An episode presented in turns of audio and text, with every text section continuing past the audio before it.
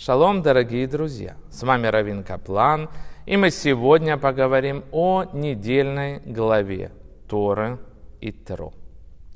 В Мидраше рассказывается, что прежде чем Всевышний дал нам Тору, Он сказал, примите меня, а только затем примите мои законы.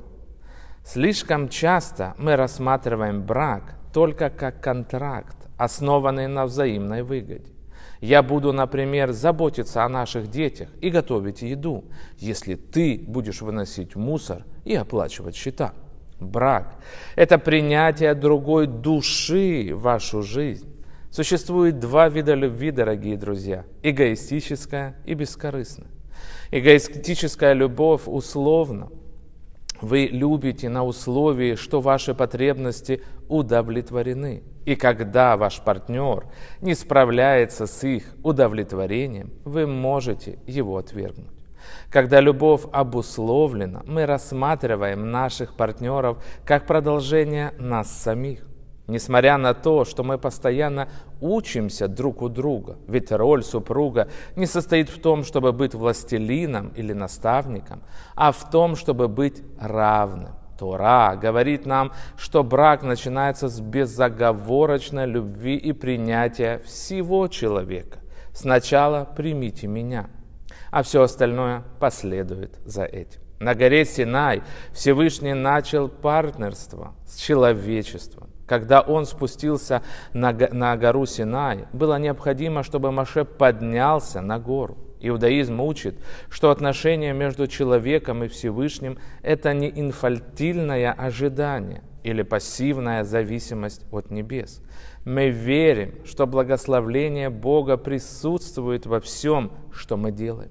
Процесс получения и отдачи в динамике отношений между мужем и женой требует зрелости. Восхождение на гору символизирует уверенность в том, что вы что-то знаете, что вы как личность играете жизненно важную роль в этом мире. В браке партнеры должны рассматривать друг друга как дополнение к тому, что они есть. Так, чтобы вместе они смогли создать могущественное партнерство. Бог поделился с нами на горе Синай своим видением, планом того, как привнести святость и духовность в наш мир. Возможно, компонент, которого наиболее недостает в современных браках, дорогие друзья, это совместное духовное видение. Люди часто женятся в силу физической, интеллектуальной, эмоциональной или даже психологической совместимости но не учитывают при этом совместимость духовную. Духовная совместимость влечет за собой не только общее желание построить дом и семью, она также вовлекает в себя духовное видение того, как вы, пара и семья, хотите воздействовать на наш мир, как вы намереваетесь построить что-то большее, чем вы сами. Итак, избранность нашего народа строится не на эгоизме, а на обслуживании. Если я знаю больше и духовно сильнее остальных, то полностью настроен не на себя, а хочу все делать только ради Творца, то все уравновешивается. Потому что доставить наслаждение Творцу можно только тогда, когда соединятся эти две противоположные части – люди с точкой в сердце и народа, народы мира. Народ, называемый Израиль, который направлен прямо на Творца Израиль, Яшар, Кель, прямо к Творцу, работает со второй группой, называемой обычное человечество, народы мира. И одни нуждаются в других, их взаимодействие, исправление заключается в том, что народы мира дают на Израиль желание, чтобы он поскорее выполнил свою миссию – а Израиль, наш народ, понимая это, сознательно ускоряет свое исправление, подготовку к тому, чтобы стать воспитателями, обслуживающими все народы мира. Это направляет их общее движение к Творцу вместе. Поэтому они совершенно равнозначны. Более того, Израиль по мере своего духовного возвышения, воплощения и главной своей реализацией чувствует себя все более и более обязанным, обслуживающим, работающим на себя и на народы мира. Поскольку такое состояние, заданное Творцом, исходит из одного корня, то здесь нет высших, низших.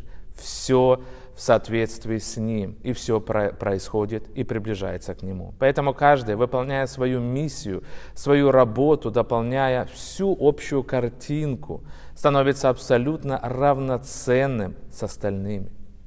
В итоге, дорогие друзья, когда человек начинает таким образом принимать на себя заповеди, внутренне готовить себя, он обнаруживает, что состоит из части желаний и намерений, которые влекутся к Творцу, и из части, которая тянет его обратно к материальному. Он начинает видеть, насколько эти обе части работают вместе – взаимообязаны друг другу и взаимоопределяют друг друга. Поэтому как в человеке, так и в обществе неравноценность этих частей, соответственно, не ощущается. Но самое главное, дорогие друзья, это происходит потому, что все мы находимся под воздействием высшей силы. И если она, дорогие друзья, все определяет, то человек начинает понимать, что самое основное для него это выполнить возложенное на него э, желание Всевышнего и ничего более. Шавуот, дарование Торы или день бракосочетания вдохновляет нас рассматривать супружество не только как союз между двумя людьми, но также как брак между небесами и землей, между Богом и человеком.